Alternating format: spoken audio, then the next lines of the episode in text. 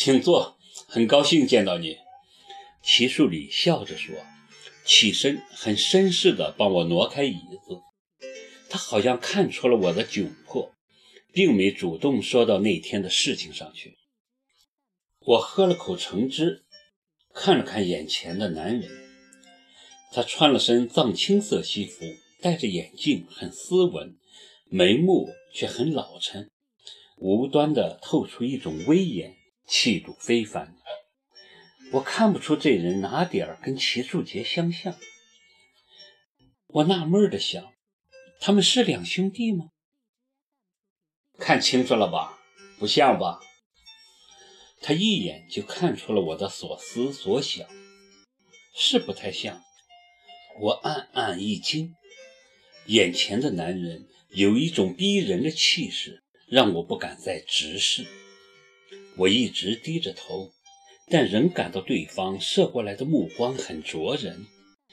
我被那目光照得热乎乎的。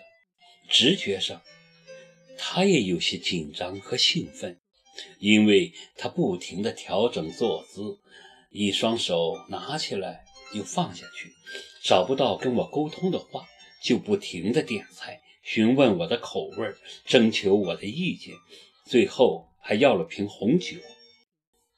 我也没多说话，也没怎么看他，我根本就不是来看他的，我是来吃饭的。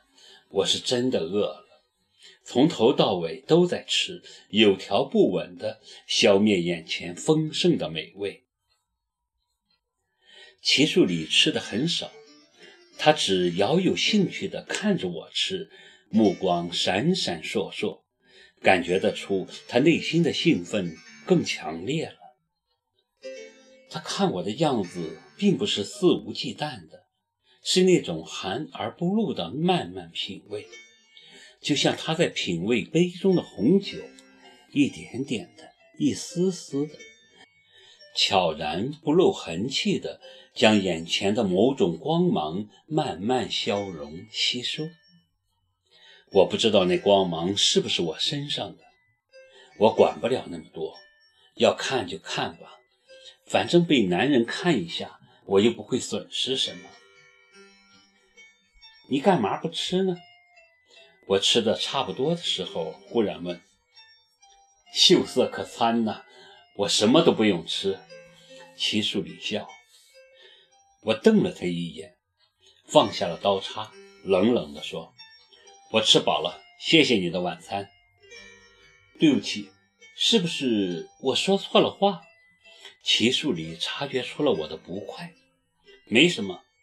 我一副拒人千里之外的冷漠。你跟那天看起来很不一样。齐树礼终于触到了正题，目光灼灼闪闪，上下左右追着我的脸。真的很抱歉，我的家人让你受了那么大委屈，你受伤害的样子让我很难过。我离家这么多年，没想到除了弟弟已不在人世，别的居然一点都没变。你让我想起了年轻时候的我，冲动、叛逆、绝望，不顾一切，太像了。我没想到这个世界上居然还有跟我一样可以忍着伤害站在刀口上舞蹈的人。当然，我现在已经没了当年的勇气。我都四十出头的人了，而你那么年轻，年轻的让我怀疑我是不是真的曾离开过这个城市，离开过这个国家。在你身上，我看到了我从前的影子，所以你让我感觉很亲切。我们好像认识了很多年，突然见面了，我都不知道该说些什么。你别笑话我，我知道我说的太多了。别介意，OK。我看着齐树礼，似懂非懂，但我感觉到了他的真诚，淡淡的说：“我不介意。至于你说的，在我身上看到了你的从前，我就不太能接受。我不晓得我跟你的过去会有什么相似。也许你说的是真的，但我不想跟你们齐家人有任何的关联。”所以，我们以后最好也不要再见面了。你明白我的意思吗？对不起，我知道是他们让你。齐树礼诚恳地说：“如果可以的话，我很想带他们向你道歉。我是很真诚的。今天约你吃饭也有这个意思，能接受吗？”“我不接受，对不起。”我像个燃着的爆竹，砰的一下就炸了。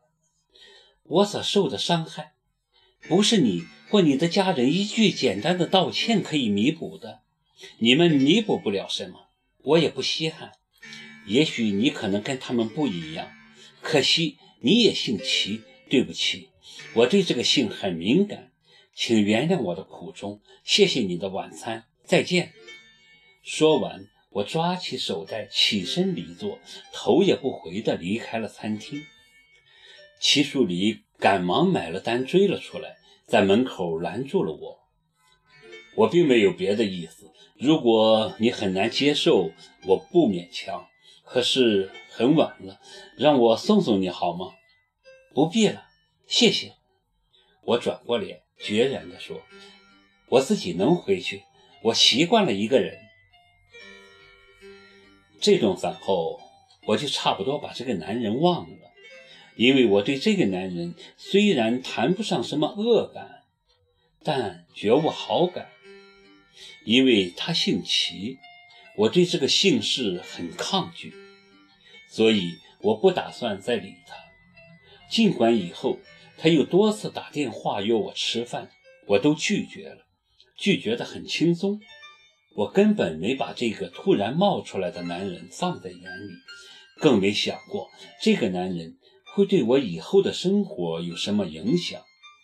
至于他即将给我带来的一场空前绝后的灾难，我更是没了从前对某种事物的先知先觉，甚至连一丁点的预感都没有。